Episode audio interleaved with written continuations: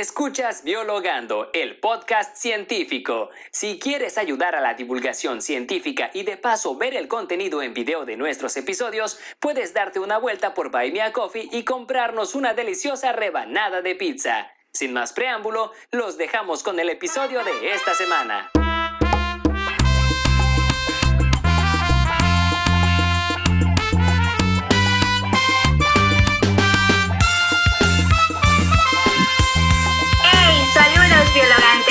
Bienvenidos a otro episodio de podcast científico. Yo soy Lili la bióloga y como cada viernes ustedes me acompañarán a descubrir la visión del mundo científico. Hoy me acompaña Rolando Arair Facio Campos. Él es químico farmacéutico, biólogo, es egresado de la Universidad Juárez del Estado de Durango y además tiene una maestría en investigación multidisciplinaria de salud por parte de la Universidad Autónoma de Coahuila. Actualmente es estudiante de doctorado en ciencias biomédicas en la Universidad Juárez del Estado de Durango con el proyecto titulado Asociación entre la exposición prenatal a plaguicidas. a plaguicidas organoclorados con biomarcadores biomoleculares y neurodesarrollo. Hola, Adil, ¿cómo estás? Muy bien. ¿Tú cómo estás, Lili? Bien, batallé mucho con tu tema porque son cosas como bien. ¿Cómo? Fíjate, hubiera sido más fácil que te hubiera mandado mi presentación y dirías, ah, sí, fácil. ya, pon tu presentación y ya. No, la verdad es que sí batallé porque de hecho yo así como que, que es un biomarcador.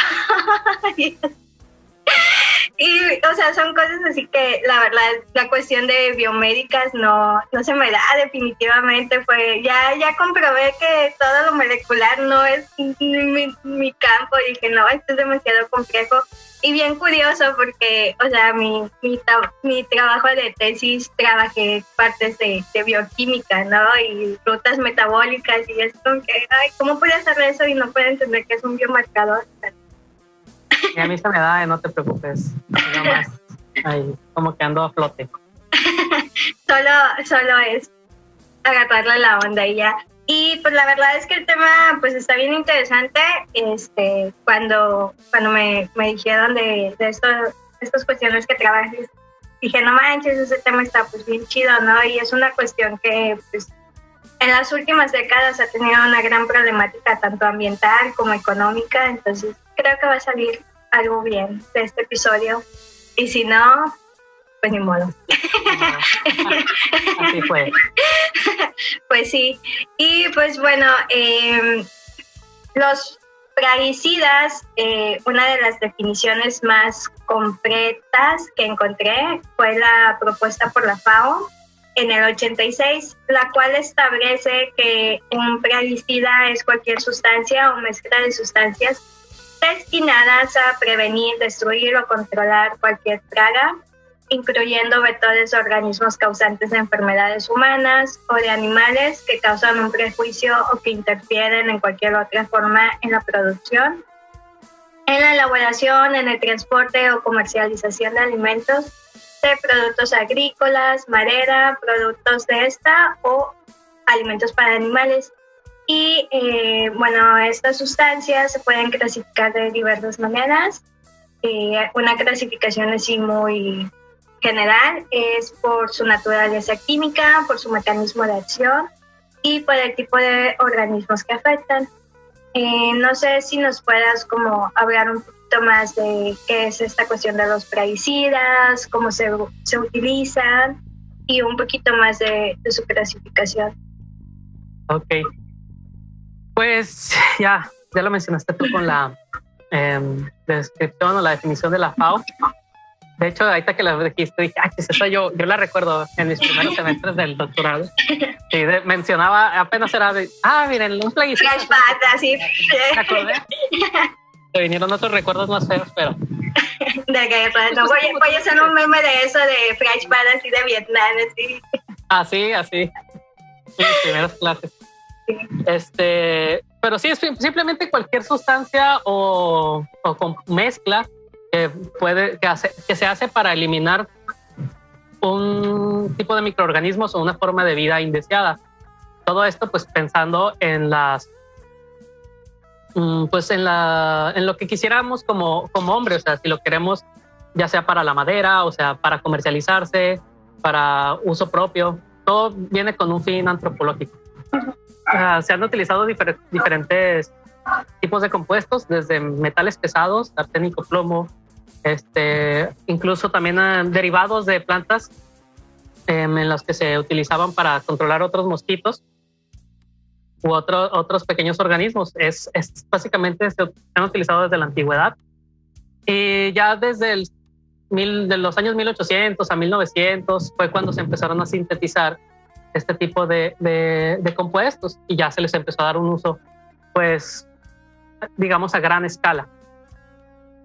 Sí, silencié mi micrófono porque estar ladrando Daisy y luego Carla ya me regaña con el ruido. Pues, ah, este, pues sí, lo, que mencionas, ¿no? Eh, esta cuestión de los plaguicidas pues va más a cuestiones de utilización por el ser humano, ¿no? Porque pues al final de cuentas eh, la mayoría de las cosas que utilizamos provienen de, de esta cuestión de la agricultura, de la madadería y pues, o sea, no, es también como la la alta demanda de los productos, ¿no? Entre más, más demanda hay, pues más eh, se empieza a hacer esta siembra de productos y pues con, con esto pues lleva todo este factor biológico de en todos lados hay este, esta cadena, ¿no? De un ataca al otro de parásitos, de vectores, entonces este no sé eh, como que... Ah, la clasificación me querías preguntar también. Ajá, ajá, sí. Ah, bueno, de manera general, em, eh, pues hay cuatro grandes grupos de, plaguicidas, que son los pesticidas organoclorados, los organofosforados, carbamatos y piretroides. En los pesticidas organoclorados, pues ya el uso fue este, dejándose de usar este, poco a poco, ya está todavía 1980, 1990. Este, ya México fue de los últimos países que, se les prohibió utilizar este tipo de pesticidas.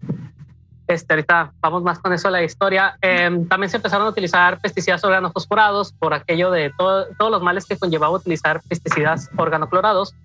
También están los carbamatos, este, y los piretroides, los piretroides son los que se utilizan más que nada en, la, en casa y jardín, que es que, que se utiliza spray. Sí, este son. Ay, dije la marca, maldición. bueno, patrocíname. sí, si quieren. Este, este, podcast, el episodio está patrocinado por Casa y Jardín. Cool. Sí, y, diciendo cosas malas, ¿no? Maldición. no, no, no. No, no es cierto. Este, pues eso, eso es básicamente los cuatro grandes grupos de, de, pesticidas. Estos, pues para lo que se utiliza más para la agricultura son pesticidas organofosforados. Cabe resaltar que pues no había nada como los pesticidas organoclorados, son, eran altamente efectivos, son altamente efectivos, este, con poca cantidad de, de pesticida, pues eliminabas una gran cantidad de, pues de microorganismos o de, o de seres vivos indeseados. Y pues no tenías que estarlos utilizando constantemente. Eran muy, muy efectivos. ¿Qué sucedió? Que se comenzó a darse cuenta o la gente se comenzó a dar cuenta que este, pues otras eh, especies animales morían asociándolo al uso de estos plaguicidas. ¿Qué sucedió? Este, pasó en California, en la que Em, el uso de pesticidas organoclorados, específicamente DDT, empezó a, verse en un tipo de aves en el que los cascarones de las aves eran más delgados de lo normal. El cascarón del huevo de las aves era más delgado de lo normal. Se hicieron estudios y se encontraron que el DDT impedía que el calcio se fijara en el huevo y provocaba una cáscara más delgada y a esto pues se vinieron varios problemas este, en especies animales, empezando por este, estas aves y ya después se, se fue dando toda la cadena de, animales que, que, pues se desbalanceó. Y de ahí este, escribieron un libro, una señora llamada Rachel Carson, con un libro llamado La Primavera Silenciosa. Primavera Silenciosa pues por faltaban aves, no había tanto ruido, o sea, pues, pues es algo muy, muy norteamericano como que tratar de meter conciencia incluso desde el título. Sí. Y, de ahí, este, pues se fueron prohibiendo el uso de pesticidas, este, organoclorados, porque se, se, hicieron estudios y se dieron cuenta que son compuestos persistentes. El DDT, diclorodifeniltricloroetano, tiene una vida media de hasta 20 años en el medio ambiente, a pesar de, altas condiciones de temperatura, de luz. No, no le hace nada el medio ambiente a este pesticida. Son bioacumulables también. ¿Qué significa esto? que por, decir empezamos desde la especie animal más pequeña, vamos a hablar de, no sé, un plancton. El plancton, pues, este, se lo comen los peces y los peces eh, se bioacumulan hasta 20 veces. Eh, otro mamífero se come al pez y este se le bioacumula y luego otro mamífero corre, come, come, come. Va subiendo en la, en la cadena trófica. Sí, va pasando este proceso de biomagnificación, ¿no? Biomagnificación, así es. Y este, ¿por qué son bioacumulables? Porque los pesticidas organoclorados eh, son lipofílicos, son altamente lipofílicos, se unen muy, muy bien a, lipoproteínas, a lípidos. Y a pesar de que, de que, sí, por decir, hablando de los mamíferos, una madre que tiene cierta cantidad de pesticidas organoclorados, se dice que transfiere hasta 40% de estos pesticidas a su hijo. Y esa madre va a morir con los niveles de pesticidas que, que, le transfirió, bueno, con la parte que le quedó después de transferir a sus hijos y esos niveles ya no van a ir a ninguna otra parte. Y así pasa con los hijos y es también parte de la bioacumulación y biomagnificación. Es por eso que se empezaron a utilizar los pesticidas organofosforados como reemplazo. Y estos pesticidas organofosforados, algunos se utilizan aquí en la comarca lagunera este, para el cultivo del melón y la sandía, hablando aquí localmente, pero pues nosotros la comarca lagunera no somos exentos de otras partes de México, también hay partes de Morelos, de Guerrero, en las que se utilizan pesticidas organofosforados, incluso en mucho tiempo se, estuvieron utilizando pesticidas organoclorados. Otra cosa de los pesticidas organoclorados, ya hablando aquí en México, es que se utilizaron mucho para el control de vectores o para el control de la malaria. En la parte del sur del país este, se utilizó ampliamente el DDT para el control de malaria. Y pues después de que México firmó este tratado de Estocolmo en el que decía que ya no iba a utilizar DDT ni lindano, pues se, se restringió el uso solamente para, para salud pública. ¿Qué significa esto? Que se supone que México ya no debe utilizar estos pesticidas, pero si, si lo, el gobierno lo ve factible o lo ve necesario, él tiene la capacidad o él, tiene el derecho de poder utilizar DDT para el control de la malaria. Y así está la cosa. Eh, eh, eso no, no, no, lo conocía, pero, o sea, sí sé que, en la comarca lagunera, pues sí hay, hubo, hubo un problema muy, muy grande con el DDT. Y de hecho, este, bueno, para la gente que, que se pueda en la, en la laguna, se da mucho que pasan estos carros, ¿no? Que te venden el, insecticida para las cucarachas, el polvo de avión, y pues vienen siendo todos estos compuestos y sobre todo el, es principalmente es el DDT, ¿no?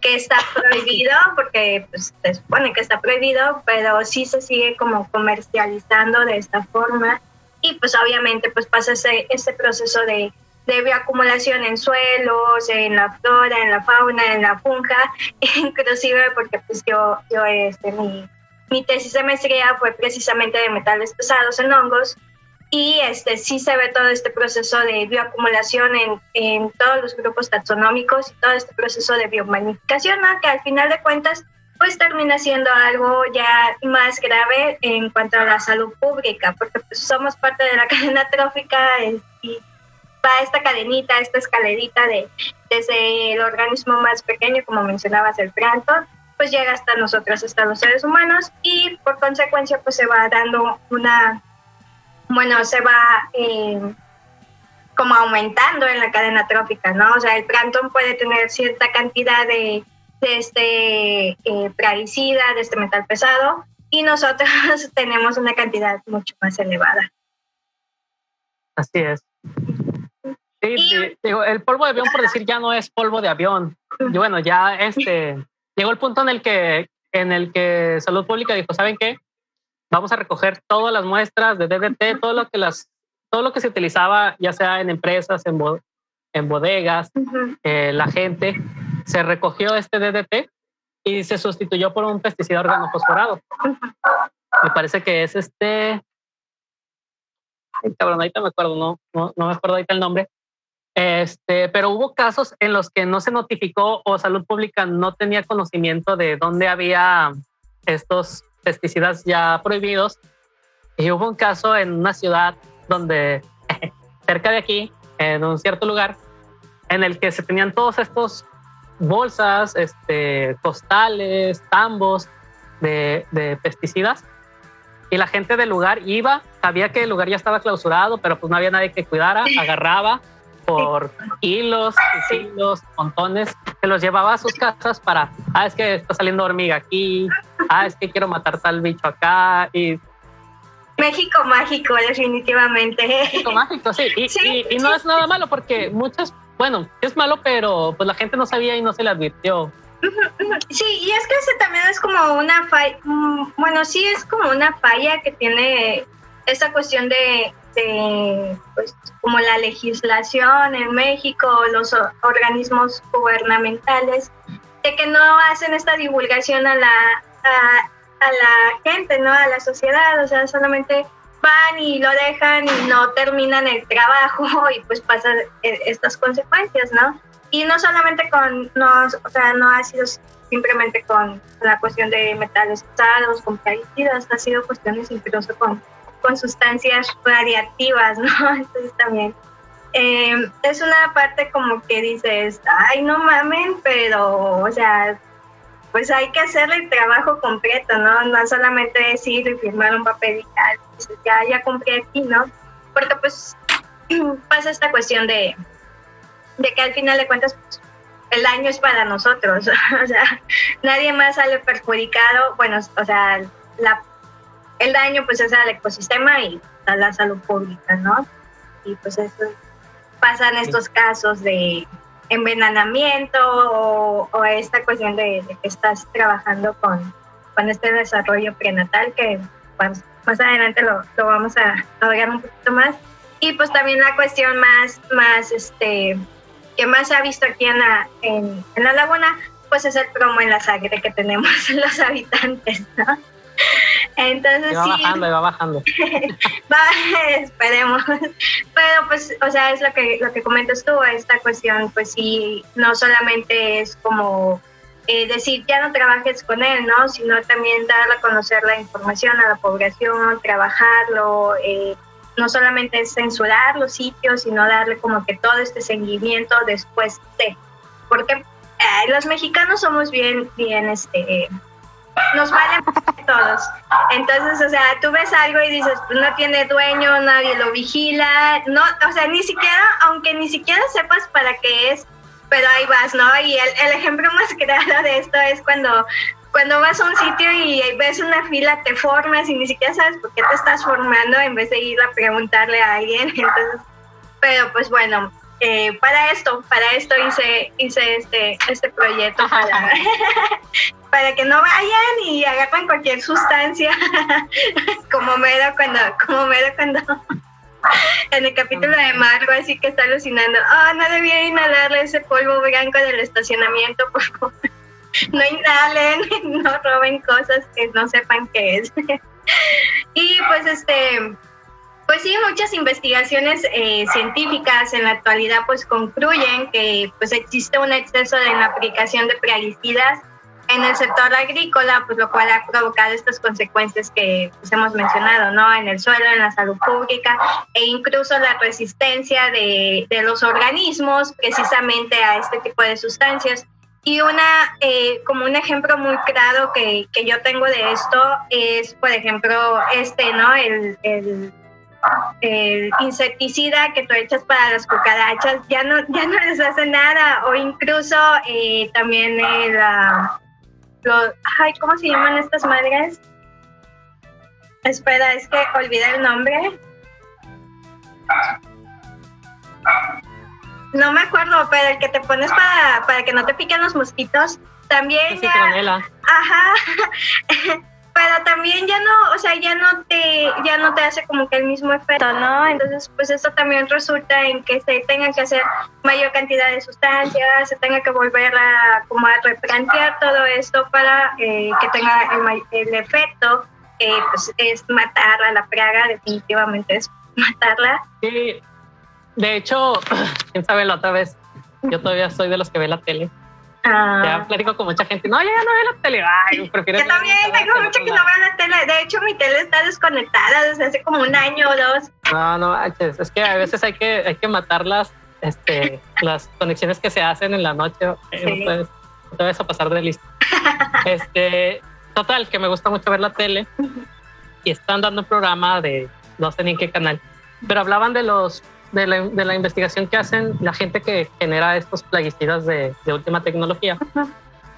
Y ellos siguen utilizando DDT este, como el gold estándar para, para, ver cuántos, cuántos, cuántos matan. O sea, dicen, a ver, si le agregamos tanto de DDT y se, y se, nos mueren tantos, necesitamos formular algo que sea el equivalente de, de bueno. Y así, y así, y así van haciendo las, estas investigaciones, o estos, pues para ellos mismos. Lo que a mí me gustaría decir, ya que hablando de biologando, son cosas que nada más pienso y nunca digo. Ah. Que, tenemos que tener en cuenta el, el, tamaño del microorganismo o de, bueno, el tamaño del animal al que queremos o al que deseamos eliminar. Hablando desde microorganismos hasta, no sé, palomas. Y es la velocidad de reproducción que tienen estos animales o estos seres vivos. ¿Por qué? Porque tenemos que recordar que en base a la velocidad de reproducción que tiene un ser vivo, es la tasa de mutaciones que genera. Y en base a la tasa de mutaciones que genera, pues vamos a tener mutaciones para bien o para mal, pensando en, en si es para nosotros o para ellos. Y justo lo que tú dices, bueno, pues es que ya no les hacen, por decir a microorganismos, cierto tipo de, de fármaco. Y pues también hablando de, de mosquitos, pues también ya no les hacen los mismos pesticidas o los mismos plaguicidas a estos porque su tasa de reproducción pues, ha sido mayor, por lo tanto su tasa de mutación va a ser mayor y también la probabilidad de, de sobrevivencia, hablando de selección natural, puede ser mayor o menor. sí, pues es que, eh, o sea, se, diariamente se hacen mutaciones, ¿no? En el código genético de, de todas las especies, incluso nosotros mismos cada día estamos mutando no, no vamos a llegar a ser X-Men, eh. no, no crean eso, por favor. Bueno, tal vez sí algún día, pero no va a ser tan rápido. pero sí, o sea, es lo, lo, que comentas, este, va pasando esto de, de estas mutaciones y estos, eh, su tasa de reproducción. Pero también algo como que lo que pasa con ellos es como que hacen esta memoria, ¿no? O como es Ay, no sé si estoy inventando. hay, hay, herencias, e, e incluso cuando, se, cuando nos estamos adaptando, este, hay algunos um, ARNs que pueden llegarse a, a mantener porque por la es relacionado a las expresiones de ciertos genes, a la, a la cantidad de, de o, o, qué tan expresado está cierto gen, y eso lo hace más susceptible a ser um, transferido a su, a su, a su hijo. O sea, si, tenemos un gen muy, muy expresado, pues las probabilidades de que este gen este, sea, no sé cómo le podemos decir, sea heredado a su, a su, a sus hijos, pues a su, a su familia, pues va a ser, va a ser mayor. Y es justo lo que, lo que tú mencionas, es pues si entre más esté expresado, entre más estemos utilizando este gen, entre más esté expresando esta proteína, pues este, probablemente la herencia va a terminar teniendo esa expresión hablando de memoria. Sí, no sabía si, si, si lo inventé o estaba en lo correcto, pero gracias por. Lo poco que recuerdo de mis clases de genética ya no me acuerdo de nada. que es genética, que es biología, no, no mames. Pero sí, y pues bueno, este, entre las, las consecuencias que pues pasan en el, en el ecosistema, pues este, principalmente el suelo, ¿no? Y la contaminación a los mantos acuíferos, eh, como son sustancias que se quedan en el ambiente años y años, pues ahí se van acumulando, acumulando, y pues entre más grande está la acumulación, más grande va a ser el daño y pues una de ellas pues es la pérdida de agua. que recientemente ahorita estamos en esta cuestión de, del estrés de, de, agua y al llegar al día cero y pues la pérdida de suelos, de vegetación, ¿no? Pero en, la, en cuestiones ya de salud pública, ¿cuáles son como las, o sea, cuáles son las, las consecuencias que puede haber a que una persona esté... Eh, expuesta constantemente a este tipo de sustancias. Bueno, hablando de, no podemos hablar, por decir, de pesticidas organoclorados como una, uno solo. Normalmente están en, en mezclas de, en estudios que hemos hecho hemos encontrado que, o sea, una persona no tiene nada más una clase de pesticidas organoclorados, hablando de, de lo que me concierne a mí, sino que hemos encontrado gente que tiene endosulfán, eh, DDT, em, metabolitos del DDT, hexaclorobenceno, diferentes este, pesticidas y los tienen en, una, en cierto grado, o sea, tienen más de DDT, menos de este, menos del otro, pero lo tienen. Y es muy raro encontrar a una persona que nada más tenga una. Este, ¿Cuáles son las consecuencias o por qué es importante para la salud pública? Bueno, em, es importante porque estos estos compuestos llegan a ser disruptores endocrinos. En primer lugar, es un disruptor endocrino aquel que va a cambiar las capacidades hormonales o va a infligir un cambio en la función hormonal normal. ¿Qué significa esto? Pues que puede producir un desbalance. ¿Por qué? Porque estos pesticidas, este, hablando molecularmente, si los vemos, se parecen mucho a una hormona, ya que pues tienen anillos de belteno ahí, sus cargas este, electromagnéticas pues, son muy similares es por eso que llegan a ser este, pues, como que son unos, como si fueran una copia falsa para el cuerpo de una hormona. Ese es el desbalance que provocan. Otro, otro de los problemas es que pues también este, provocan problemas a nivel inmunológico y también provocan problemas este, a nivel de estrés oxidativo. Generan estrés oxidativo en, en células este, neuronales porque pues son, se acumulan en, en el en lípidos, terminan llegando al cerebro y entonces causan una, una disrupción en estrés oxidativo. Por el mecanismo de acción que tienen, los, por decir, hay dos tipos de mecanismos de acción en pesticidas organoclorados. Uno de ellos es el del DDT, que bloquea los canales de sodio en, la, en, en neuronas. Este, estos, al bloquear estos canales de sodio, el, el, impulso eléctrico no cesa y no se lleva adecuadamente. Al no cesar este impulso eléctrico, pues se generan algo, um, pues, hay una gran cantidad de calcio que entra a la célula, una gran cantidad de calcio expresado en una, dentro de una célula provoca este, especies reactivas de oxígeno. Las especies reactivas de oxígeno son contrarrestadas por el sistema antioxidante y esto nos genera un biomarcador. Eso hablando de estrés oxidativo. Oh. Y así, fíjate, si así expusiera, me iría mejor. Este, pero hay otro mecanismo del, del, y otros que bloquea los canales GABA del ácido gamma aminobutírico también en neuronas. Este pues va, va a provocar también una, una disrupción o, un, o una secuencia este, no correcta del impulso eléctrico en neuronas, y, pero termina pasando lo que ya hablamos, termina generando estrés oxidativo y ya si nos vamos más a fondo, pues esto provoca em, en, en, las maneras prenatales, cuando una mujer está embarazada, está expuesta a estos pesticidas o estos pesticidas están dentro de su, de su organismo, em, estos pesticidas, hay una, como mencioné, hay una tasa de transferencia de hasta el 40% hacia, hacia el feto en desarrollo. Estos pesticidas llegan al cerebro y provocan que em, el desarrollo del cerebro del feto pues no sea el más adecuado. ¿Qué significa? ¿Cómo se traduce esto como un neurodesarrollo bajo? A diferencia de un, de un recién nacido que no estuvo expuesto a pesticidas organoclorados. Esto es, provoca un neurodesarrollo bajo y se ha visto este, que el DDT está asociado a bajos niveles de neurodesarrollo en, de manera prenatal. ¿Por qué? Porque hablando de, de, de neurodesarrollo, pues hay tres etapas este, críticas para un niño en desarrollo y dependiendo de la, de la etapa, pues es el, eh, la consecuencia que se va a tener. Está la etapa prenatal, que es dentro del vientre de la madre, está la etapa natal o la etapa del periodo en el que nace, en el que pues ya sabemos que si no respira, que si, no, que si se tardó mucho para, para, para poder alumbrar, etcétera. Y la tercera etapa es pues hasta el primer año de vida que si no se le da un, un, un cuidado adecuado a un niño recién nacido, que si no se alimenta adecuadamente, que si no duerme adecuadamente, todo lo que ya sabemos, lo que involucra a un recién nacido, pues estas tres etapas son las más em, críticas para el neurodesarrollo. Y nosotros en investigación, bueno, en, la, en, la que yo, en lo que yo me encargo, es la etapa prenatal, hablando de estos pesticidas este, cuantificándolos, midiendo si la madre tenía pesticidas, dilucidando este, si el niño recién nacido tenía una cierta cantidad de pesticidas y años después, pues midiendo su neurodesarrollo.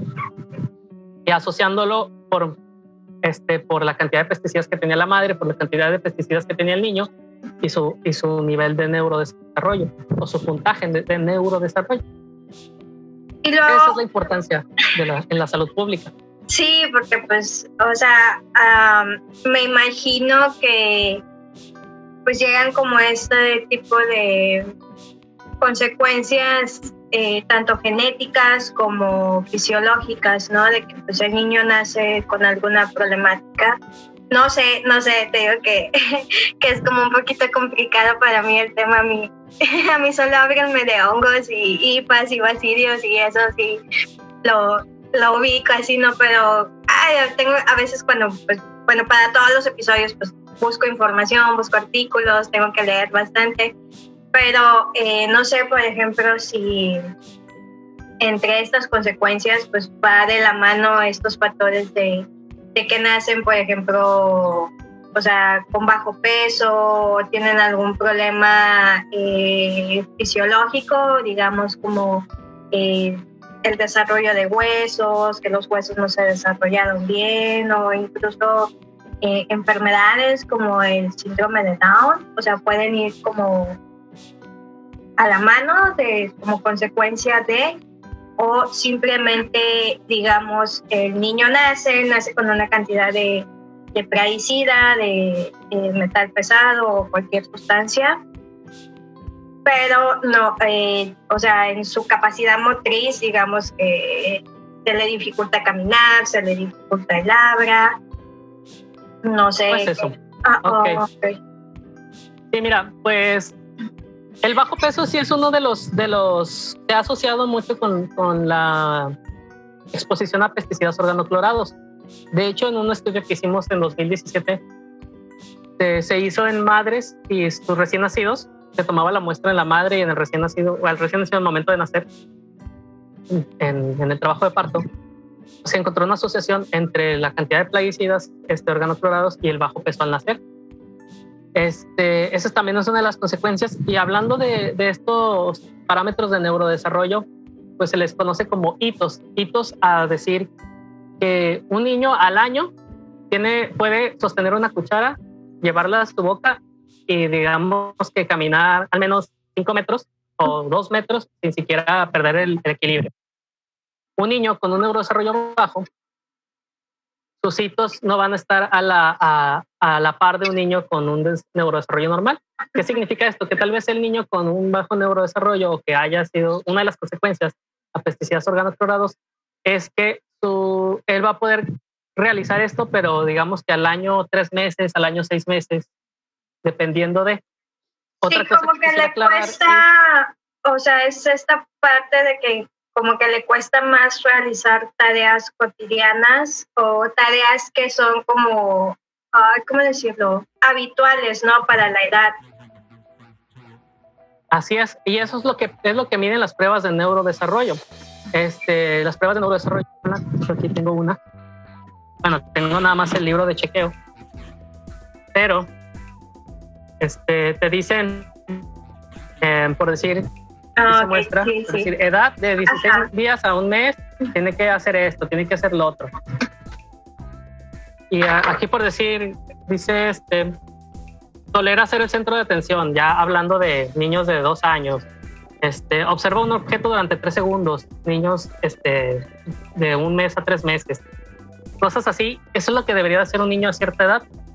Digamos que, como tú mencionas, un niño que tiene un neurodesarrollo bajo tal vez no hace eso en ese mismo momento, se tarda un poco más. ¿Por qué? Pues porque en la etapa prenatal o en la etapa natal o en el primer año de vida, pues no recibió aquello que necesitaba para poderlo llevar. Entonces su, cerebro, su desarrollo se tarda un poco más. Es como si comparáramos un niño de 6 años contra un niño de 5. Oye, pues es que este niño su edad biológica o su edad cerebral es menor.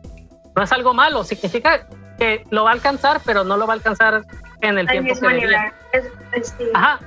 Y para esto hay algo que, que, se está implementando en el municipio de Gómez Palacio que se llama estimulación temprana. esta estimulación temprana es para, para tratar de contrarrestar estos efectos este, que podemos llamarles negativos o simplemente yo les llamaría diferentes, para poderlo llevar de la mano a, la edad biológica que debería de tener.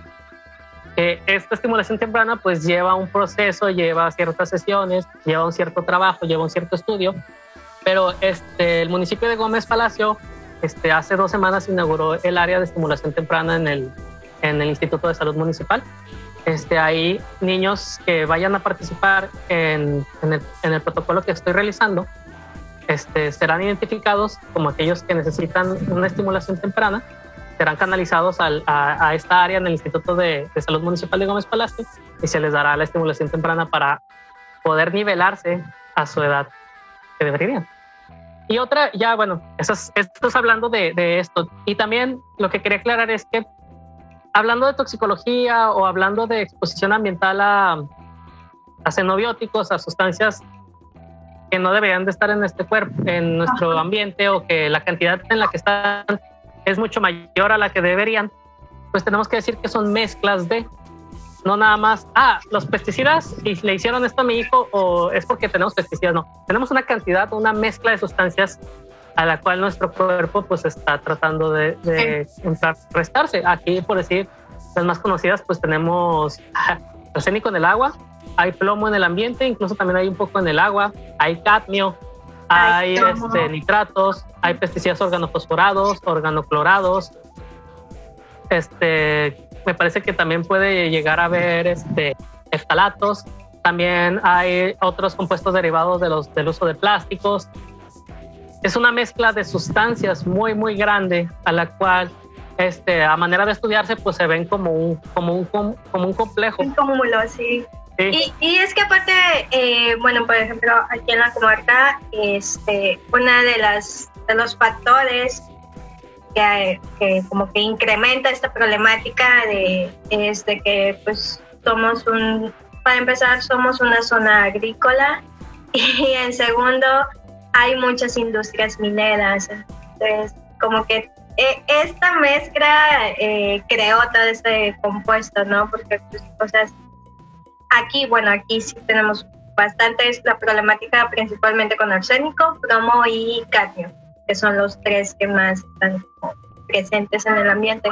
En, en cuestiones ya de, de, otros estados, ahí sí desconozco un poquito cómo estén, pero este, o sea, no es como una cuestión de que sea solamente aquí o que sea solamente en Ciudad de México, o sea, solamente, es una cuestión eh, incluso global, porque no solamente México pasa por esta situación, sino que otros países también están por situaciones similares, ¿no? Y con otros compuestos, con otros tipos de metales.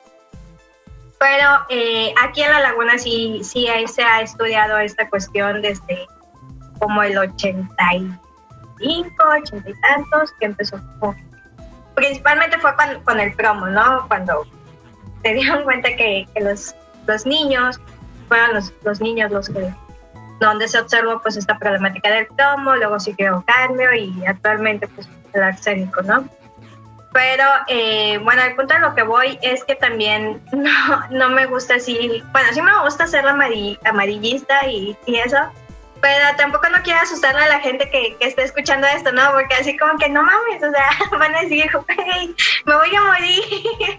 o sea, sí es una, es una cuestión rutinaria y es, es como lo mencionábamos al principio, ¿no? Al fin de cuentas, pues es, es la demanda también de, de los productos para eh, llevarlos a, a nosotros, al consumo. Pero tampoco, o sea, no, no quiero asustarlos así como que, miren, este, es el plátano que te comes o la lechuga que te comes tiene un chingo de sustancias y, o sea, que, que, que se alteren, ¿no?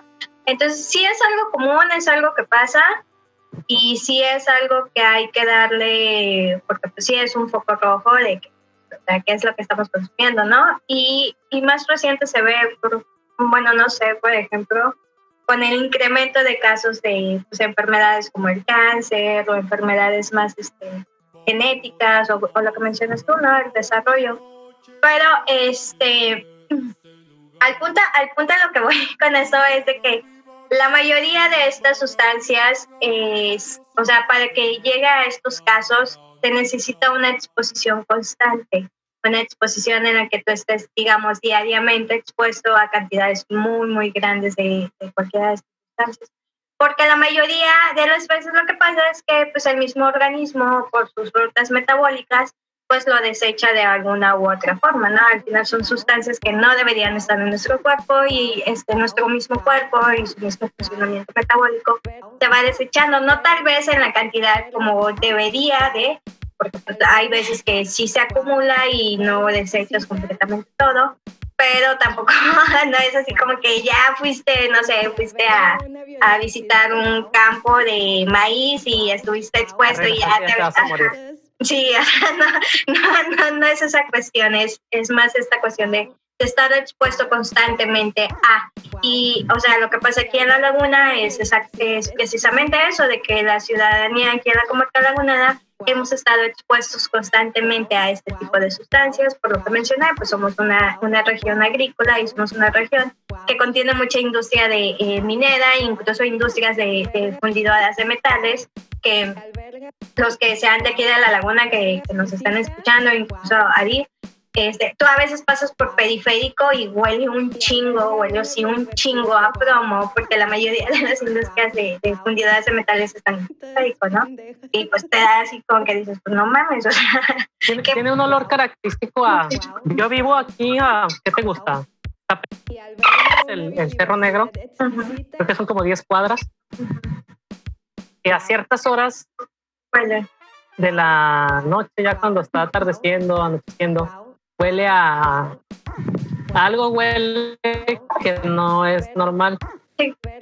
Este, pues se entiende, se entiende, se entiende, o sea, hay que también tener en cuenta que tenemos que entender, como decías, pues la actividad este del humano pues tiene un fin y no, no podemos tener la misma conciencia para todo, o sea, actúas o no actúas, entonces pues aquí, aquí la empresa este, pues hace lo que tiene que hacer. Este, y se entiende que su actividad es metal minera y, y eso, y eso hacen. Huele a cierta, a cierta, pues tiene un olor como que raro. Incluso es metálico, porque incluso este, a veces, eh, bueno, por ejemplo, cuando a veces que vas al Cristo de las Nuevas, que tienes que pasar precisamente por allí, este, hasta la boca te sabe a metal, ¿no? O sea, tienes ese sabor a metal. Ajá, y, en otra parte de, de, aquí de Torreón está pegado a, en el Vado, está en toda la, la, zona industrial, pero de Gómez Palacio. También a ciertas horas huele a, a papitas, huele a, a, a cierto, al, a chile, a veces huele a nuez, eh, ah, mira, aquí está como que están produciendo esto, están haciendo esto, porque se viene el aire, porque aquí también este, la parte de la, la marca lagunera tiene una configuración muy extraña entre Gómez y Torreón, que los vientos soplan desde lo que es la parte norte de Torreón hacia la parte sur y luego rebota en todos los, en los cerros que hay en, en, la, en la orilla y pues este aire es como si girara y pues nos, nos hace la mezcla de todo lo que todo lo que olemos. Pero pues entiende la, la actividad este, uh, industrial. Somos una ciudad industrial, lo que hay que entender está aquí. Eh, también, como mencionas, no, el día de alguien viene de visita de una zona tropical, tiene que ir a la laguna tres días y, y, se dice lo que se dice que hay contaminación por X o Y metal, por miles de sustancias, no le va a pasar nada. Eso sería algo muy sensacionalista. También hay que tener en cuenta otra cosa de, desde la perspectiva de la biología del ser humano, es que lo mencioné hace rato con los, con los mosquitos o con los animales pequeños, es que pues es selección natural. Hay humanos más fuertes o más resistentes que otros. Y para eso pues se crea la salud, se creó el pues lo que se le conoce como salud pública. La salud pública, tu principal objetivo es proteger al, al más vulnerable. Hay seres humanos vulnerables, los cuales sí, tal vez este, si ingieren o si viven aquí en la laguna se van a enfermar más rápido que otros, les va a dar cáncer más rápido que a otros o van a desarrollar enfermedades más rápido que otros. Eso es porque los límites pues son más altos de los normales, pero también tenemos, existen personas más débiles que otras o menos resistentes. Y eso es a las que, es a las que se intenta este, cuidar. Lo intentamos desde el ámbito este, científico y desde el, desde el ámbito gubernamental. Y sucede en todas las cosas, pero pues también hay que entender que nos tenemos que morir. Lo ideal no es morirse de, una, de algo que está en el medio ambiente, pero por una u otra razón nos vamos a morir, ya sea también incluso de cáncer, como mencionabas, el cáncer, pues sí, este, es una, este sí es una mezcla de sustancias en la que una sustancia tiene mucho más peso que otra, hablando de una ecuación que se genera pues por la, por la vida de la persona.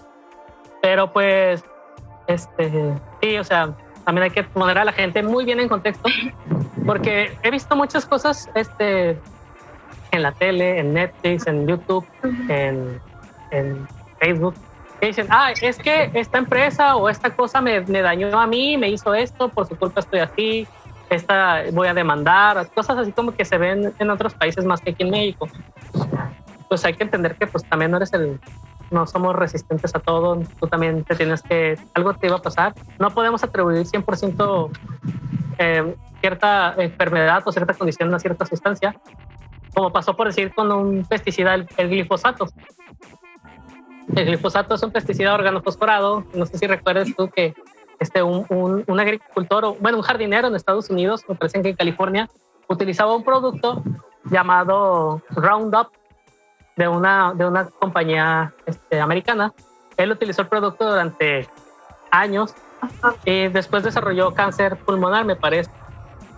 Y él demandó a la empresa, al final ganó este, diciendo que el glifosato fue el que le, le provocó eso.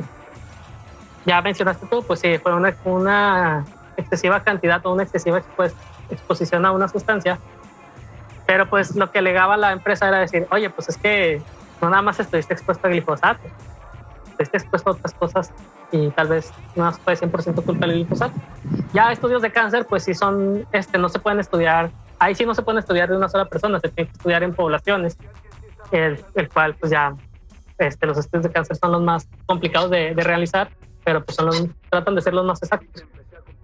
A lo, que, a lo que quiero decir con todo esto es que tenemos que ser conscientes de nuestra naturaleza, de nuestra resistencia y de, la, de las sustancias a las que estemos expuestos y de lo que hacemos como seres humanos, o sea, lo que hacemos con nuestra vida, cómo nos alimentamos, cómo comemos, cómo, cómo nos alimentamos, cómo nos ejercitamos, cómo nos cuidamos y a qué nos exponemos. Es un conjunto de, de muchas cosas los cuales no le podemos atribuir todo a una sola. Sí, sí, pues es que es todo un conjunto de al final de cuentas. Y, o sea, también ahí entra como esta cuestión de, o sea, lo que mencionas, ¿no? De que la gente a veces, eh, o sea, apunta hacia la empresa, apunta hacia ciertas eh, instituciones. Pero también hay algo así, no sé, es de que muchas empresas no dan a conocer esto, ¿no? Porque pues también a ellas Ay, no sé, maldición, porque soy tan grillera. bueno, es que a ellos no les conviene tampoco, porque pues si va a Profepa, si va a Semarnat, si va y te dice, oye, güey, o sea, no mames, te estás pasando un chingo de los límites permisibles que yo te doy en mi, en mi legislación, en mi normativa, pues no, y, y, o sea, por ejemplo, en la cuestión de los alimentos, pues sí, no sé, eh, creo que muy pocos son los que mencionan así como que este alimento fue eh, con plaguicida y te pone plaguicida, ¿no? Y, ahí como que tú decides si, si lo comes o no lo comes. Pero también, eh, también hay como que alto, alto, porque tampoco la cuestión de, frutas y verduras que son orgánicas y te venden toda esta idea de lo orgánico, tampoco es lo mejor del mundo. O sea, ah, eso sí es una... Mira, es que eso, eso es, eh, lo, lo, voy a decir, eso no es lo más adecuado o no te exime de el consumir algo orgánico. Dices, bueno, sabes que yo quiero un producto que sea libre de las sustancias que considero que son malas. Perfecto, tienes el dinero para pagarlo porque yo lo veo como algo más este, recaudatorio.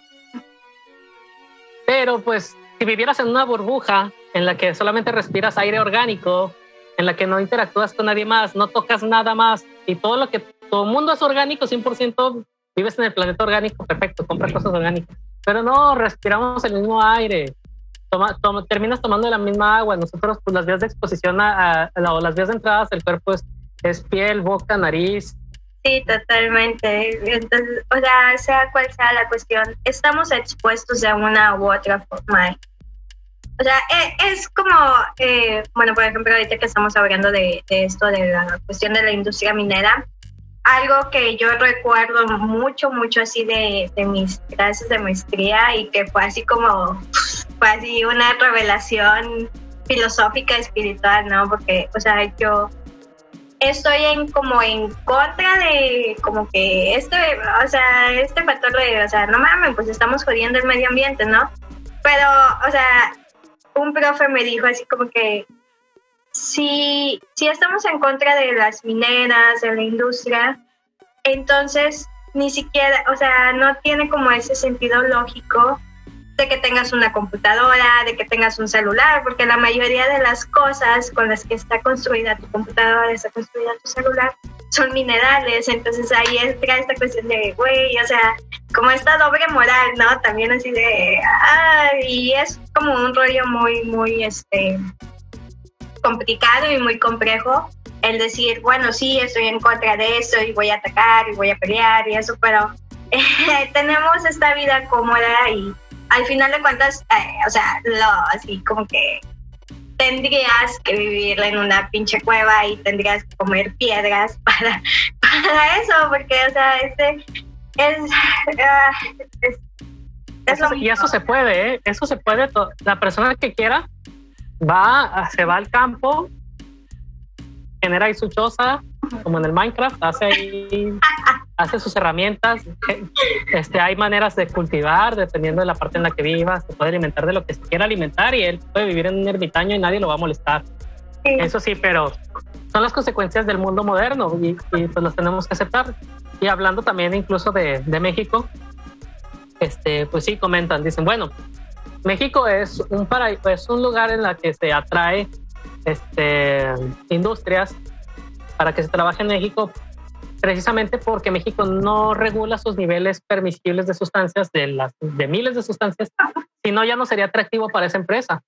Por eso vienen a México, porque aquí dice, ¿sabes que Aquí la norma mexicana es de tanto a darle. No me, no me voy a, no me, México me está diciendo que está todo bien. Y tú cuando, cuando ves reportajes o cuando ves cosas, dicen, este, nuestros niveles permisibles son de acuerdo a las normativas nacionales. Dice, con que el país no me diga nada, ninguna otra parte del mundo me puede decir nada. Lo que te diré es, yo trabajaba en una empresa que era de origen alemán y luego una de las filiales o una empresa o una de las hijas de esta empresa era de Estados Unidos, y, pero pues yo trabajaba en Acuña. Era del ramo metal. Yo hacía cosas de, relacionadas al metal, pero era una empresa del, del ramo automotriz de camiones y de camiones de muy buenas marcas. Este, bueno, ellos cumplían una, una legislación, no una legislación, una, una norma de calidad. Es el ISO 8100, me parece. Y lo, pero ¿por qué cumplían esta norma de calidad? Calidad ambiental, porque cumplían con la calidad automotriz y calidad ambiental. La calidad ambiental decían las, las marcas a las que les querían vender, decían la marca. Si quieres que yo te compre a ti, tú tienes que asegurarme o tienes que cumplir con esta norma de calidad ambiental. Esa norma, norma de calidad ambiental no era mexicana, es internacional.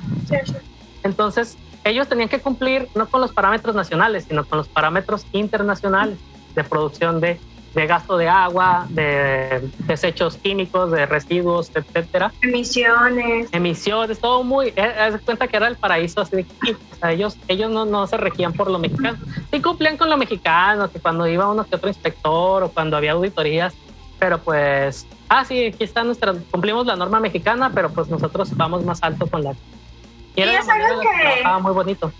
Sí, y es algo que muchas industrias también ya han como tomado en cuenta en los últimos años, ¿no? Está la, la ISO, porque hay, no solamente hay una ISO, hay un montón de ISOs que, perdonen, aunque tenga maestría ambiental, no recuerdo todas, pero este sí son un montón de ISOs dependiendo así como el tipo de industria o qué es como lo que ellos buscan en esta calidad, ¿no? Y esta certificación de, de industria verde, es lo que se llama industria verde, pero este, sí, muchas industrias. hizo 18 mil. Sí. Eso 18 mil. Lo siento.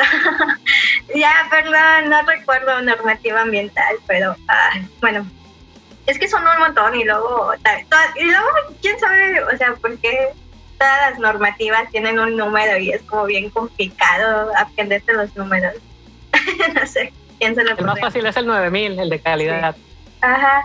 Pero sí, muchas industrias han, han optado por, por eso, ¿no? O sea, aparte de, de, lo que tienes que cumplir nacionalmente, de lo que te dice la legislación y la normativa mexicana, pues optan también por utilizar eh, normativa internacional.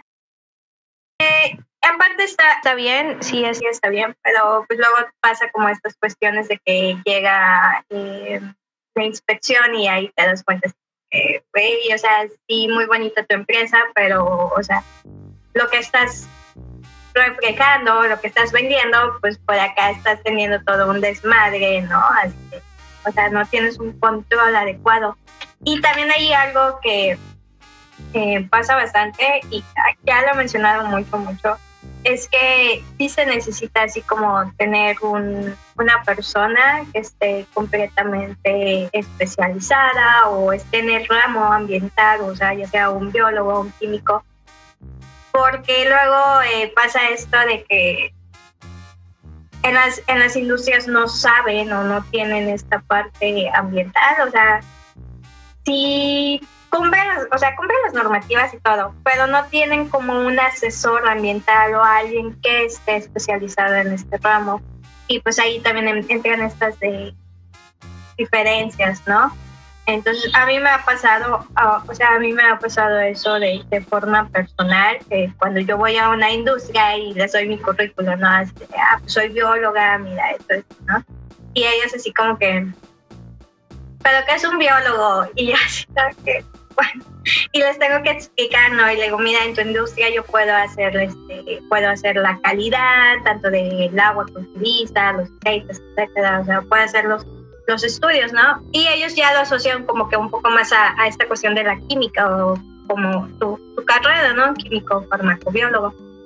Entonces, este, sí, es como, es que es muy complejo, es muy complejo toda, toda esta cuestión, porque no puedes decir que una, que una industria está mal, porque al final de cuentas vivimos en la vida moderna y es una vida con, demasiado cómoda la que tenemos como para decir, no, es que estás muy mal y tu producto provoca eso, esto, esto. O sea, sí lo provoca, sí es un hecho, pero provoca.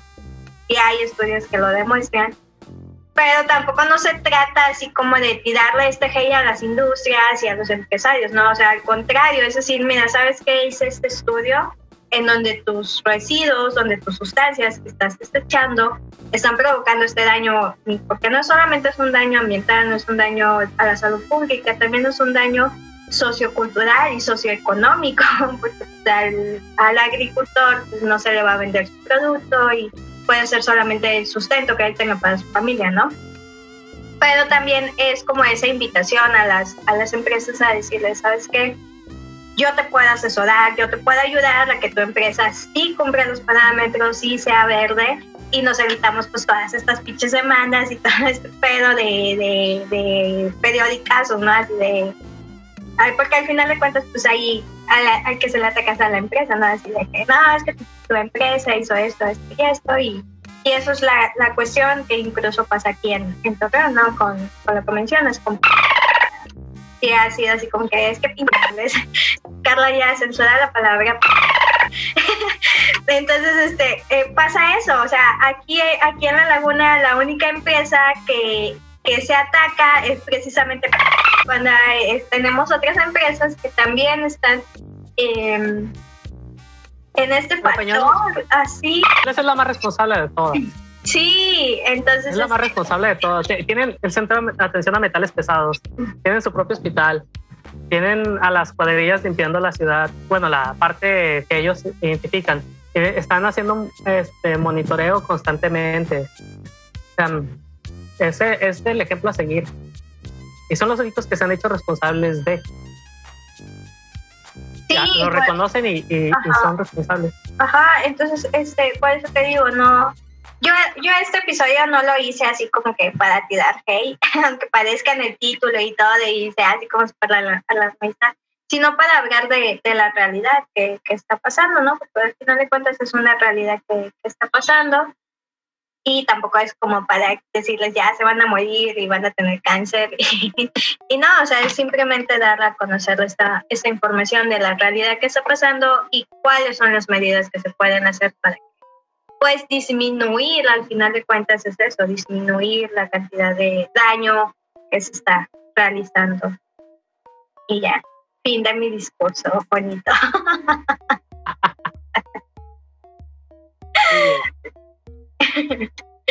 y este, no sé, por ejemplo, si eh, ahorita que, que, mencionas lo de la normativa, si tengas así como a la mano, el, o sea, cuáles son como los los límites máximos permisibles de, de plaguicidas en suelo o en aire o en agua para México no hay.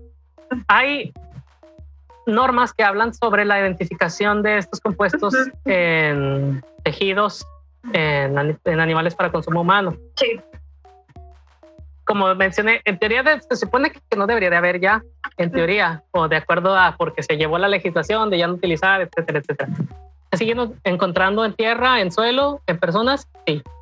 Este, ¿Existe una, un límite permisible, etcétera? No, porque no, a manera de legislación se supone que ellos ya terminaron con eso. Ya simplemente todo lo que queda son los efectos o la cola de los efectos que quedan de los de estos residuos. Entonces ya se está hablando de residuos. Hay otros países que sí tienen una, por aquí incluso lo busqué, este, tienen una normativa, este, más que nada para el DDT, para agua y alimentos, pero las cantidades son ínfimas, son hasta 0.0001 miligramos, ya son picogramos, 0.1 picogramos para agua y, comida de DDT. Este, hay otros, hay otros este, parámetros para ambiente en metro cúbico, pero esos son para, para industrias. Este, industrias, no sé, tal vez como las que mencioné de en las que prueban los insecticidas, ellos tienen ahí límites incluso tiene niveles de acción dependiendo del, del grado de contaminación, contrarrestar o, o, esperar o dejar de trabajar. Esto, eso hablando de pesticidas organoclorados, porque pues se supone que el uso ya está, este, sí, pero hablando por decir de pesticidas organofosforados, este, ahí es cuando se utiliza, hay bueno, los pesticidas organofosforados, su, periodo de vida es mucho más corto, hasta un mes. Sí, estos no duran tanto, no duran tanto este tiempo en el ambiente, pero lo que sí hay es para exposición. Ah, hablando de, de, la industria de pesticidas, aquí en Torreón hay una industria dedicada al, a la creación, a la maquilación de pesticidas. Este, no voy a decir cuál es, ahora sí ya no, vamos a quedar calladito pero es para el ramo, el ramo de, la agricultura. Ajá. Este, incluso yo una vez fui a pedir ahí empleo, este, ahí, pero pues, este, en lo que fui, me, ahí me decían a ver qué onda. Yo me fui a la ciudad de Acuña, al ramo este de, de los camiones. Y ya cuando estaba ahí en mi primer día de trabajo, ya me hablan. siempre, siempre pasa eso, Ya estoy a 800 kilómetros de mi casa, ya, ya animo que me vuelva. Sí, la maldición de, cuando encuentras un trabajo. Sí. A todos nos pasa. Ajá, total que, este, bueno, hablando de ese tipo de empresas o de ese tipo de exposición este, laboral, hay un biomarcador que se llama paroxonasa. Pues es una enzima eh, este, que es llamada paroxonasa, paroxonasa 1, la cual es un biomarcador de exposición a pesticidas organofosforados. ¿Sí? Ah. ¿Cómo es, ¿Qué es un biomarcador? Es una sustancia o es un, vamos a llamarle una sustancia, la cual nos sirve para identificar un, vamos a decir, o nos sirve para identificar una exposición, una susceptibilidad o una aparición hacia, hacia algo o, un cambio en el organismo. Por decir, este, en el caso de los pesticidas organofosforados, la paroxonasa 1 es una enzima la cual este, convierte los compuestos para este, oxones a, a, un, a metabolitos para poderse ser pues metabolizados por el cuerpo. Bueno, en la medición de la paroxonasa nos dice, o la cantidad de, de, de la actividad de paroxonasa nos dice qué tanto o qué tan expuesto estuvo a pesticidas organofosforados. ¿Por qué? Porque los pesticidas organofosforados entran al cuerpo, son metabolizados a compuestos oxones y los compuestos oxones son los que tienen la actividad insecticida, plaguicida en el organismo, no el organofosforado como tal. Tienen que ser metabolizados para hacer, este, para que lleven a cabo su acción. Entonces, pero pues el cuerpo contrarresta utilizando la paraoxonasa contra estos compuestos organofosforados o ya metabolizados, estos compuestos oxones. Y es lo que se mide. Y dice, ah, ¿sabes qué? Por decir, una persona que no esté expuesta a pesticidas organofosforados no se va a encontrar nada de paroxonasa, sus niveles van a ser cero. Una, una persona muy expuesta a pesticidas organofosforados va a tener niveles altos de, para, de paraoxonasa y eso lo convierte en un biomarcador. Ah, Otro oh. biomarcador de, por decir, de exposición, vamos hablando de plomo, es el nivel de plomo en sangre. Ese es un biomarcador de exposición a plomo, el plomo en sí. Este, hay otros tipos de, de biomarcadores como los de susceptibilidad, este, los cuales son, por decir, genes.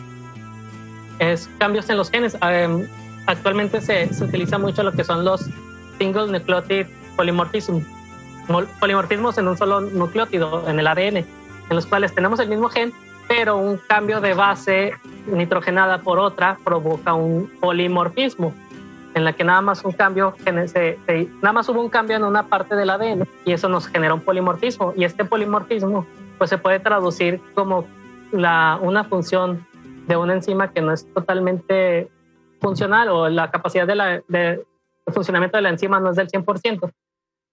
Entonces es hacia donde ahorita va la, la medicina, hablando de, de estos este, biomarcadores de susceptibilidad.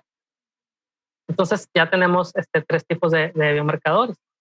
Es, un biomarcador simplemente es una, es una sustancia la cual nos va a indicar una actividad esto es. Me imagino que eh, los que más se utilizan son proteínas y enzimas, ¿no? Sí, se complementan. A veces no te puedes quedar con uno solo.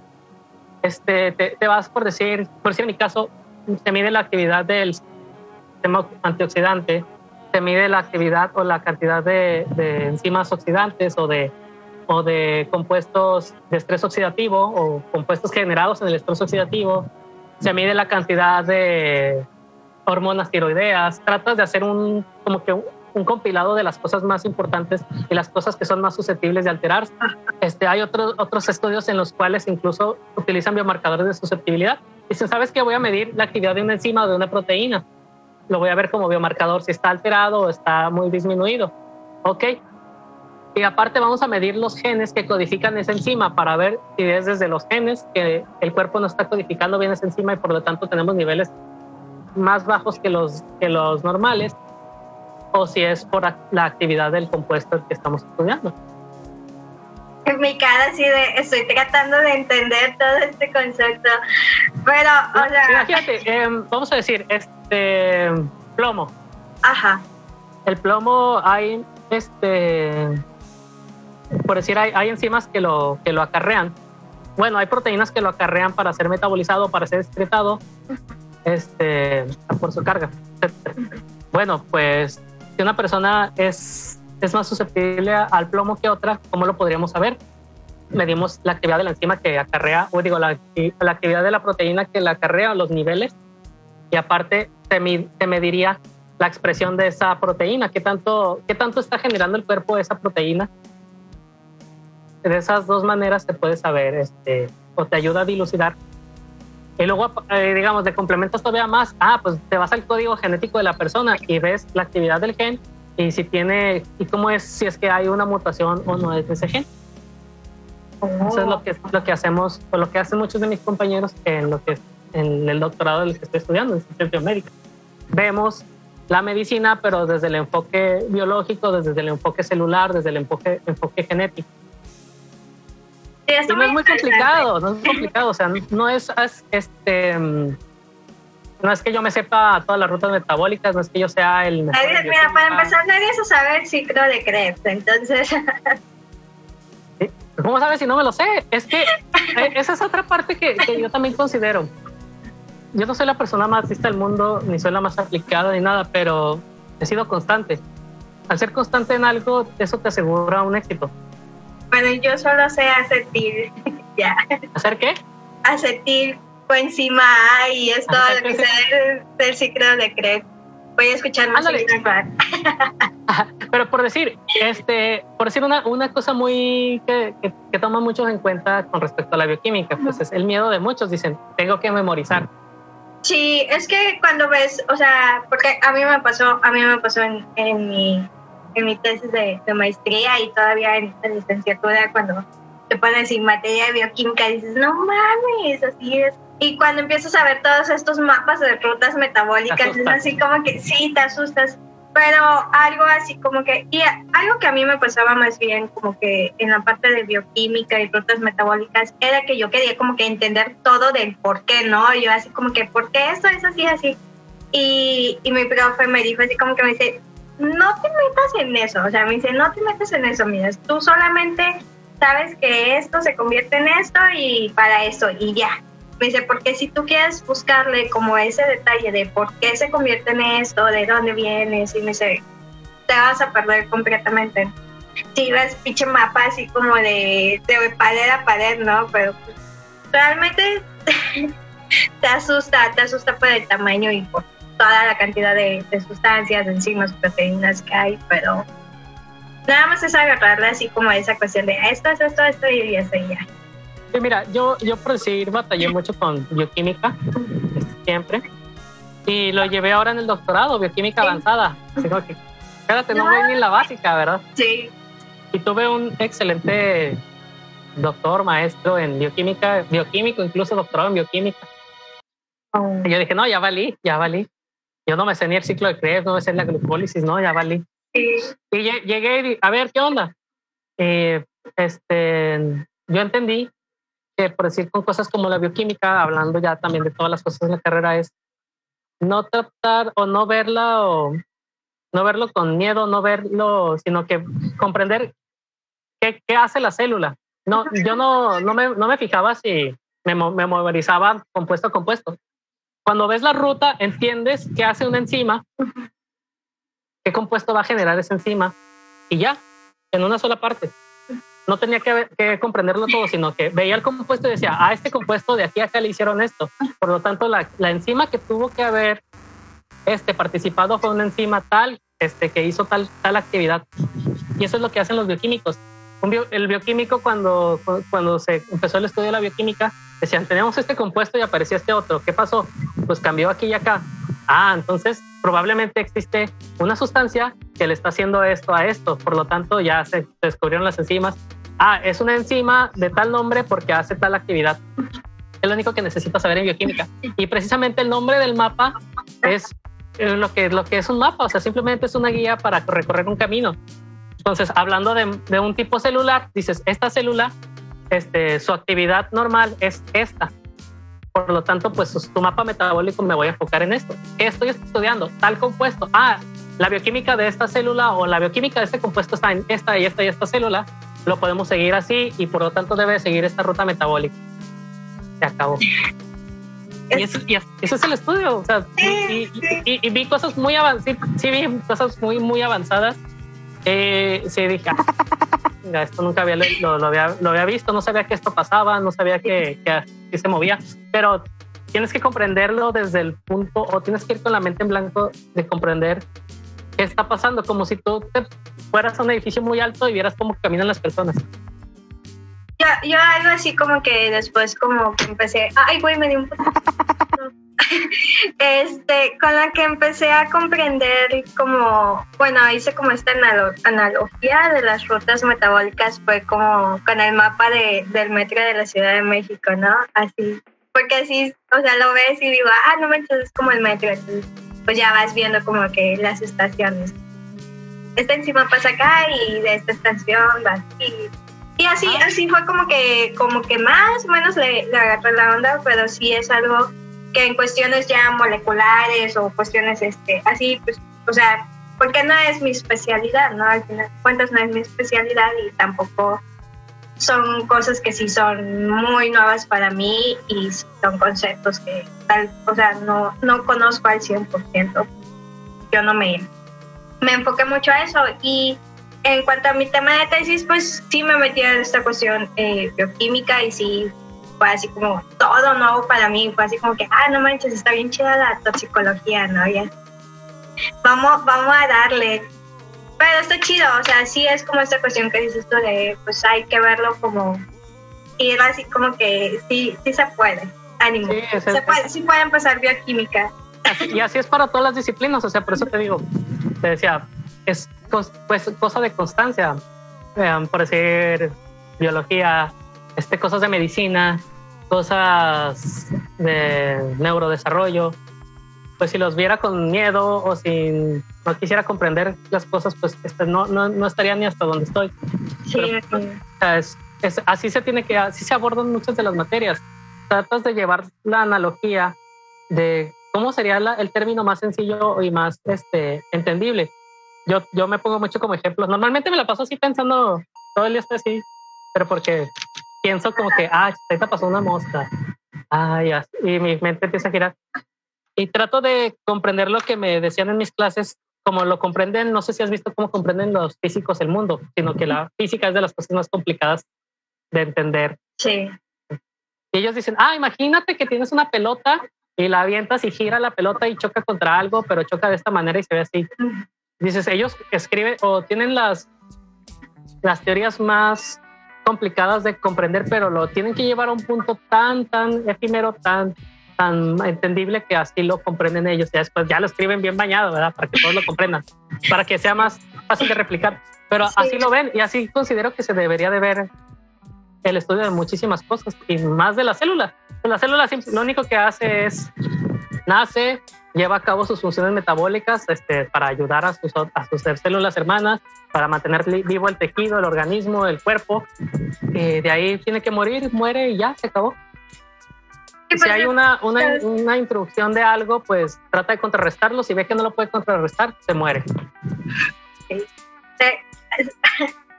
Se, hace la automorición. Se hace la automorición, sí. Sí, sí, pues es que sí, sí está así como bien, bien interesante, pero estoy, o sea, o sea, sí son cuestiones que, a mí me llaman la atención y, y que te digo, o sea, son cuestiones muy, muy nuevas para mí, pero pues al final decidí ser micóloga, ¿no? si quieren hablar de hongos, pronto voy a volver a hablar de hongos. Ya. Perdón, hablo mucho de hongos en el podcast, pero es lo que lo siento. Entonces, este, pues no sé, eh, bueno, ya, ya así como la, última pregunta que, tengo es, y no sé, no sé si sea como ético o como si lo puedas responder, eh, ¿de dónde sacas tus muestras? O sea, o... ¿Cómo la recluto? Ajá. Em, bueno, por decir, yo solamente me he dedicado desde la licenciatura hasta ahorita a trabajar con mujeres embarazadas. en licenciatura tenía un proyecto de toxoplasmosis en mujeres embarazadas. La toxoplasmosis es un parásito protozoario, el cual este, deriva de, o está principalmente en los felinos.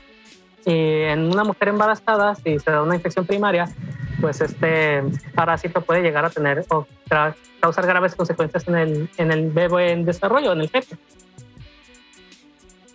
utilizaba ese, tema, en maestría seguí con el mismo tema, mujeres embarazadas, toxoplasmosis, a un nivel un poquito más, este, pues más complicado, hablando de inmunoglobulinas, ver si había o no había. ¿Y cómo era el reclutamiento? Bueno, eh, a mí me, es lo que como que se saca mucho de onda, cómo reclutar gente. Por decir, en, en licenciatura reclutamos 100 mujeres embarazadas de la, del IMSS 51 ¿Cómo se reclutan?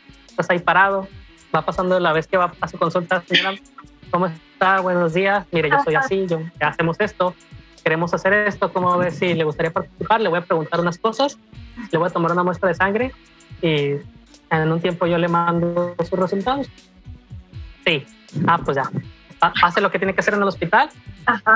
me la llevaba a un consultorio, a veces incluso en las banquitas ahí mismo les preguntaba, les sacaba, les tomaba la sangre y ya Obviamente, antes de poder realizar todo esto, pues se, se habla con un comité de ética, se aprueba el proyecto, te dan permiso en el hospital, etc. En maestría igual, en maestría nos fuimos un poquito más allá, contamos 450 mujeres embarazadas. De igual manera, hablando con la jurisdicción sanitaria de aquí de Gómez Palacio, nos dieron el permiso, nos dan permiso en comité de ética, nos dieron permiso en el Hospital General de Gómez Palacio, en, en centros de salud de Gómez Palacio, este, y así. Las señoras embarazadas tienen su consulta a cierta hora. Nosotros íbamos, este, estamos en servicios amigables con el adolescente y en otros servicios de, de, embarazadas. Ahí me esperaba con ellas en la consulta, terminaban su consulta, las invitaba, salía, les preguntaba lo que les tenía que preguntar, eh, les tomaba la muestra de sangre y se almacenaba. Así es como se trabaja con, con personas. Muchas veces las personas es complicado que te digan la verdad. Eh, hay que ser muy tener mucho tacto para preguntarles ciertas cosas muy personales. Este, muchas personas te dicen que no, a veces te mienten, a veces les, les duele que le saque sangre. Tienes que ser bueno sacando sangre porque no puedes fallar, no le puedes decir, ay señora, ya no le salió, déjame le pico lo otro. O que le ponchas la vena, ¿no? Le ponchas la vena y, y, lo peor de todo es que eh, te vuelven a ver ahí porque no, no estás ahí un día a la semana, estás de 7 de la mañana a 12 del día, de lunes a viernes. Y a la siguiente, al mes les toca consulta de nuevo. ¡Eh, qué huele! ¿Qué pasó? Mire, me, me, picó mal y así, Sí. así me pasó. Este, y así le hacíamos, por decir, hay gente que le gustaba trabajar con, en sus estudios de, de investigación con ratas y así. Y muchos le, tienen- le tienen mucho miedo a trabajar con personas. Las personas son muy complicadas de llevar. Yo a veces venía bien enojado porque imagínate ir cinco horas, seis horas y no conseguir ni una muestra. Regresarte así todo, "Ah, ni almorzado, no traigo ni una muestra. Y, a ver, y otros días regresaba con 10, con 20. Esa es la, la manera de trabajar este, con, las, con las personas. Eh, se les hace la invitación. Yo incluso les daba un panfleto donde venía la información de la investigación que estamos realizando, teléfonos de contacto, dudas, y la gente accedía muy bien. Había gente que no accedía, este, pero pues era como todos. O a veces decía, ¡ay señora, mire, usted está embarazada! Y dice, ah, usted ya me ya, ya hablamos este, hace dos tres semanas. Ah, ok, ya, perfecto, usted ya está. Y a veces hasta me las acababa. Ya cuando ya me acababa las señoras, este, me iba a otro lugar. Ah, ya aquí ya, ya duré tres meses aquí, por decir, en, en el Hospital General de Gómez Palacio hice como seis meses. Wow. Yendo ahí de lunes a viernes, este, iba y ya me conocían las enfermeras y todo. Ya cuando ya de plano decía, ya aquí ya no, ya agarré bastantes, ya no, pues ya me iba a otro lugar. Y de esa manera es como se obtienen las muestras. En... Y ahora para doctorado igual, este, tenemos estas personas que participaron en estas 400 y feria, ya pasaron tres años, se les vuelve a hablar, algunos ya no cambiaron de número telefónico, su dirección ya no es la misma. Eh, se les pide volver a participar, pues ya, se- ya te recuerdan, ah, claro, este, sí quedamos en buenos términos, este, sí quiero participar, y se les agenda, y, y así. Es, pero hay que tener mucho, mucho tacto. Yo considero que yo no soy una persona muy amigable, ni que hable mucho, ni que me exprese mucho. Soy alguien muy, muy serio, muy retraído. Pero pues si es parte de tu trabajo, tienes que ser cordial, este, hablarles claramente, este, sin rodeos, y diciéndoles toda la verdad y acceden. Sí, claro. Tienes que ser. Pues tienes que venderles la idea, ¿no? En cierta forma. Sí, y no, y no les puedes decir, este, voy a experimentar, voy a investigar, ¿no? Em, de hecho, incluso las, los comités de ética, los estudios que se realizan en investigación en humanos tienen que ofrecer un beneficio mayor al daño que se les va a hacer. El daño, pues, ese es nada más, en estudios como este, pues solamente son una, una toma de muestra, que incluso a veces aprovechábamos que iban a sus estudios de laboratorio este, de rutina y ya para no volverles a aplicar, les pedíamos una muestra de ahí y perfecto. Pero es. Las, y hay gente, sí, hay, hay gente bien rara, por decir la gente que se veía con. que era de la zona urbana, con un nivel socioeconómico más alto, o de los, de los niveles socioeconómicos altos de zonas urbanas, este, no les gusta participar en proyectos de investigación. Le tienen miedo. Sí. Eh, las personas de la zona rural este, son más abiertas, son más este, expresivas, son más sinceras. Son los que te dicen así de, sí, que suba, a ver, te sáquele, ¿no? Y te ponen el brazo y de, sí, usted sáquele. Es, es algo bien raro en México, o sea, dices, a ver, es que se supone que los que los que son más despiertos son los que te dicen que no y los que les da miedo. Y los que consideramos como más este, estéreos y más vergonzosos son los que le entran a todo. Sí. México mágico. Está, es algo bien raro. Pues sí, sí me imagino. Y este, ya, ya, ya vamos a acabar, ¿eh? ya, ya, no te creas. Eh, ¿Cuáles son tú o cuáles consideras más bien que sean como la solución para disminuir esta problemática, tanto ambientales como socioculturales? La solución es en muchas de las problemáticas de nosotros, el hombre, el ser humano, es evitar el exceso. El exceso de todo termina siendo algo contraproducente. Pagamos el... Lo pagamos con nuestra vida el exceso de algo. Acortamos nuestra vida en, muchas maneras y con excesos son lo que considero que es parte de la, del problema y la solución que, que podemos emplear. El exceso de no sé, aquí no tengo, pero no sé, de utilizar plástico, el exceso de utilizar papel, este, el exceso de energía eléctrica, el, exceso de, de, la movilización a través de, de autos. Este, eso, es, eso es parte de esas. El querer producir cuánta comida no producimos y cuánta comida no se desperdicia. Eso es, eso es, eso es nuestra, no es una solución que vaya a suceder, yo creo que ni en 100 años, primero nos morimos nosotros, nos extinguimos. Este, pero pues si hablábamos de manera local, pues son unas partes de las soluciones es, pues ya no, no se puede hacer mucho para eliminar los, los compuestos que estoy, estoy estudiando, los pesticidas en el suelo. Pues primero pues tendremos que mapear qué partes son las más contaminadas, que es parte de lo que, hacemos, lo que vamos a hacer en este estudio ¿Qué, comunidades de personas son las más afectadas o las más contaminadas que tienen presencia de estos pesticidas? Y luego pues se hacen estas campañas de mitigación, pues como en este caso nosotros con, los, con la parte más vulnerable que son los niños recién nacidos del municipio de Gómez Palacio, muy amablemente este, implementó esta área de estimulación temprana en la cual pues se busca mitigar no solamente los efectos de pesticidas organoclorados, claro que no, pero es, están apoyando mucho en esa parte. Entonces, ese es, uno de los ejemplos que se puede hacer para mitigar este tipo de problemas.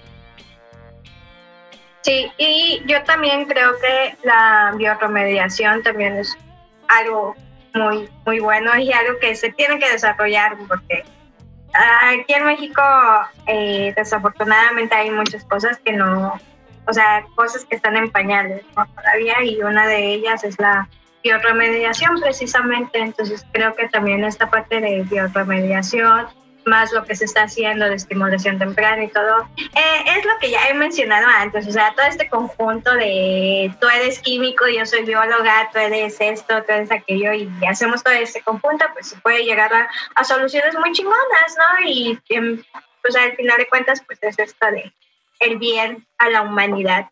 Seamos científicos responsables. No, nos queda de otro. O sea, obviamente como al vivir estamos haciendo cosas malas, como dijiste, tenemos computadora, eh, energía eléctrica, los laboratorios, pues cuánta energía no, cuánto no se gasta, incluso en reactivos, cuánto no tiramos, cuánto no contaminamos, cuántas cosas no terminan en nada.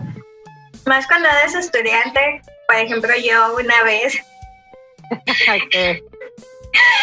puse mal la cantidad de, ácido y agua, o sea, puse mucho más eh, ácido que, agua. Sí, y bueno, al final terminé llenando los, los galones estos de, del agua destilada para poder mitigar mi error. Así de porque hice un, ah, hice un desvergue así con el ácido y con el agua y, o sea, o sea, tenía que neutralizar el ácido, ¿no? Entonces tuve que llené, como uno o dos así con tierra y todo así para poderlo neutralizar. para neutralizarlo y luego todavía este o sea, cuando yo me di cuenta de mi error, fui y le dije a, a la chica, a la, a la, a la laboratorista, ¿no? Y ella así como que, ¿qué? sin falta y así como que, ¿qué hiciste? Y yo, ay. Hay padre, ¿verdad? Cuando te dicen así. Sí. Y así como que, ups, ¿qué hago? Y, pues neutraliza el ácido. yo, sí, pero eh, dame el carbonato, dame esto, ¿no? Y así. Y entonces después hizo así como que un desmadre y todo el mundo lo sabía en la facultad, ¿no? Y así como que todo el mundo así de, ah, te mamaste. Y yo, pues me equivoqué, ¿no? Perdón, pasa, perdón, no lo vuelvo a hacer. Pero pasa, pasa seguido. Entonces, solamente piense bien, lean bien las cosas no, hagan un desmadre como yo. y pues no sé si, si tengas un comentario final. No, yo creo que está padre este tipo de, de foros, de pláticas. Em, pues hablando ya de en general, cerrando el tema, hay muchas cosas que hacer. Este, para eso existimos los investigadores. Queremos pues, primero pues nos interesa saber qué está pasando y después, este, ya sabiendo qué pasa, buscamos soluciones. Creo que este, debemos encaminar más la investigación en México a solucionar y, y estar a la mano del gobierno, de las universidades, de la industria para implementar soluciones. Eso es lo que el final. Ay, qué bonito para Francisco bello, bravo. no, es que, o sea, yo sí concuerdo, o sea, yo sí concuerdo contigo, o sea, no es solamente decir tú lo haces mal, gastas un chico de dinero y todo, ¿no? O sea, sí lo hago porque sí, sí lo hago, la verdad, sí pido hey a las empresas, obviamente sí me molesta. Al fin o sea, la consecuencia llega a nosotros, pues, o sea, sí, sí me molesta, pero, o sea, es esa, esa forma, ¿no? De, de pues, asesorarlas a las empresas, de decirles, ¿sabes qué? Pues, mira, contrátate un biólogo, contrátate un químico, en vez de un güey que es dentista y que no sabe nada del tema, y pues, la vida es más fácil, ¿no? Entonces, pues, como comentario final, pues, yo solamente repetir lo, que ya comenté, o sea, no es cuestión de, que vamos y destruyamos la empresa y quememos el sistema. Sí, háganlo, háganlo, pero... Sí, háganlo. Pero no, pero cálmense, o sea, tampoco no... Hay cosas que podemos destruir y cosas que no podemos destruir. cuando, entras a una empresa, bueno, yo he trabajado en algunas, este, por decir, estuve en la más grande de la de la leche aquí. Este, estuve en otra del ramo homeopático. Estuve allá en lo metal metalúrgico. Este, y, entras y conoces todo el sistema, te das cuenta que ellos no saben. No, no, no están conscientes de muchas cosas. Incluso hacen las cosas como les enseñaron desde que empezó la empresa hasta ahorita. Y es, y es, por eso digo que si te pones a la ayuda de, de ellos, es decir, en la parte ambiental, de hecho, en Acuña yo era parte del Departamento de Salud Ambiental y Medio Ambiente. No, era Salud, Higiene y Medio Ambiente. Eh, pues ya de ahí dices, ah, mira, es que así se hace, o ellos no sabían hacer esto. Por decir, yo fui el primer químico que contrataron.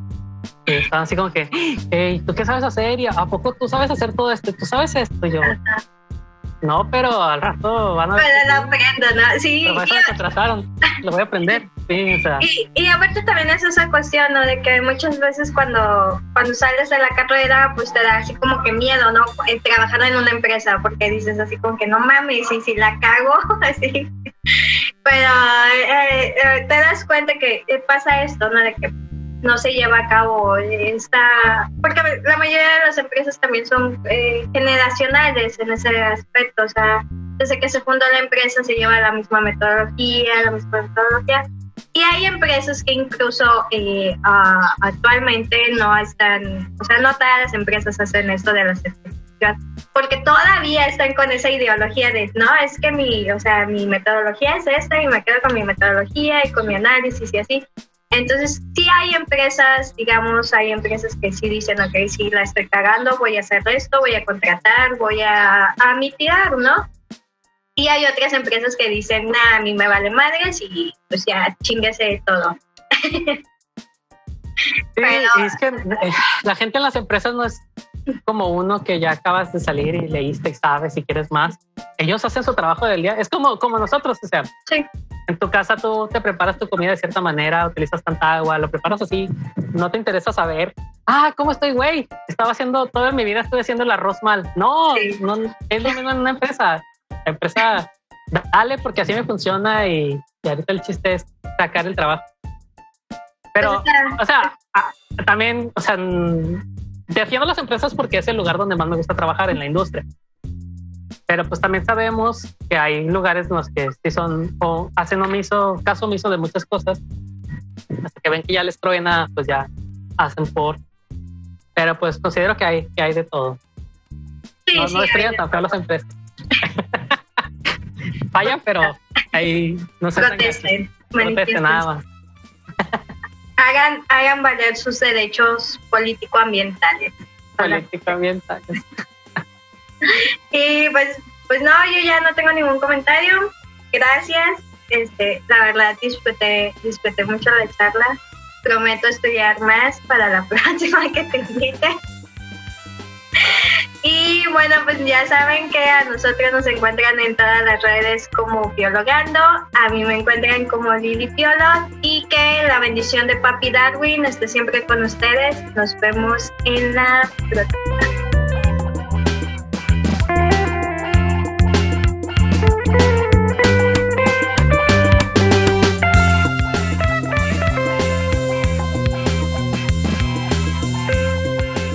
Asociación entre la exposición prenatal a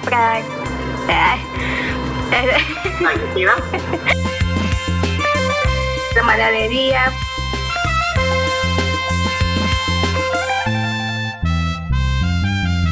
Carla, ya por favor, perdóname. Perdonada.